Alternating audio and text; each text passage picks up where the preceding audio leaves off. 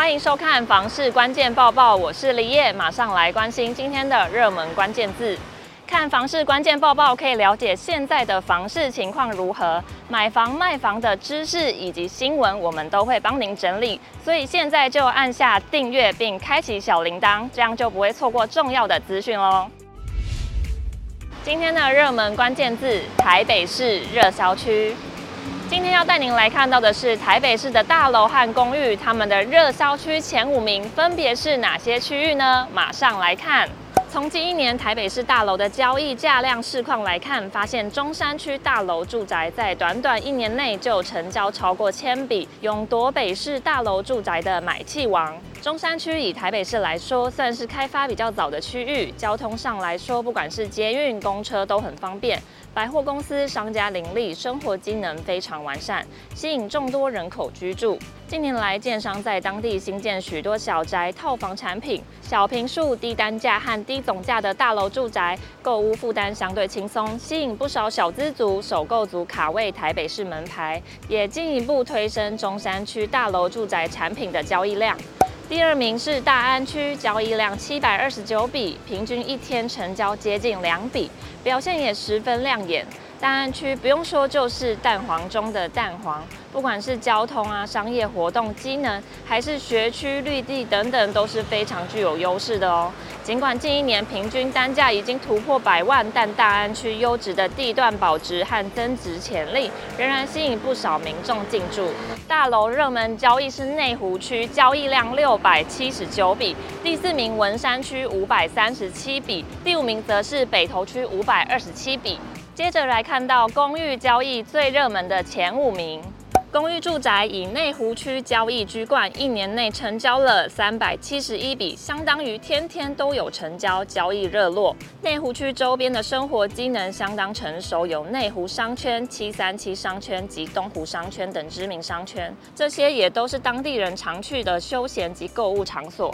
而且内湖还有科学园区和大型电视台坐落，提供了大量的就业机会，不少购物族群也因为工作缘故而就近买房，推升当地。购物需求，士林区公寓交易三百六十三笔，拿下第二名。现在有捷运红线、士林夜市商圈，未来还会有环状线通车利多。第三名是文山区三百五十七笔，房价四字头，相对亲民。第四名是北投区三百三十五笔，第五名为信义区两百八十二笔。如果从北市公寓住宅热区来看，交易量最火热的大多落在北市的蛋白区，包括内湖啊、士林及文山等区域，房价相对亲民，平均只要四到五字头的单价便有机会入手，因此交易量也表现较为突出。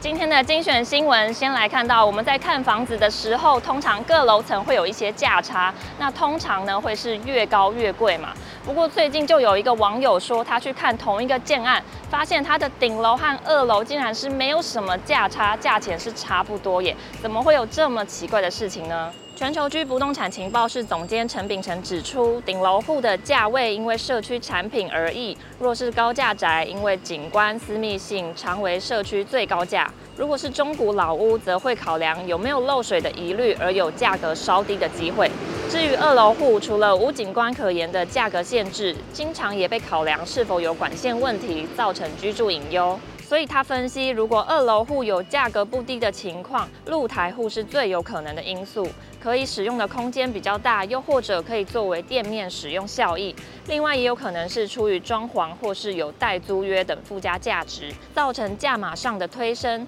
当然，卖方自身考量也是有可能，比方口袋深不缺钱，对于社区与自己的物件比较有信心。常搭捷运的民众一定有遇过，进出站的时候遇到票卡异常，导致进不去或是出不来，这时候就要去请站务人员来帮忙，是不是觉得这样有点麻烦呢？台北捷运票卡查询机全新改版，即日起在新店区公所站、七张站、中正纪念堂站优先试办调整票卡功能。如果在上述地点遇到票卡无法进出站的突发情形，旅客可以自行操作升级版票卡查询机处理，无需等待车站服务人员，即可亲自动手操作。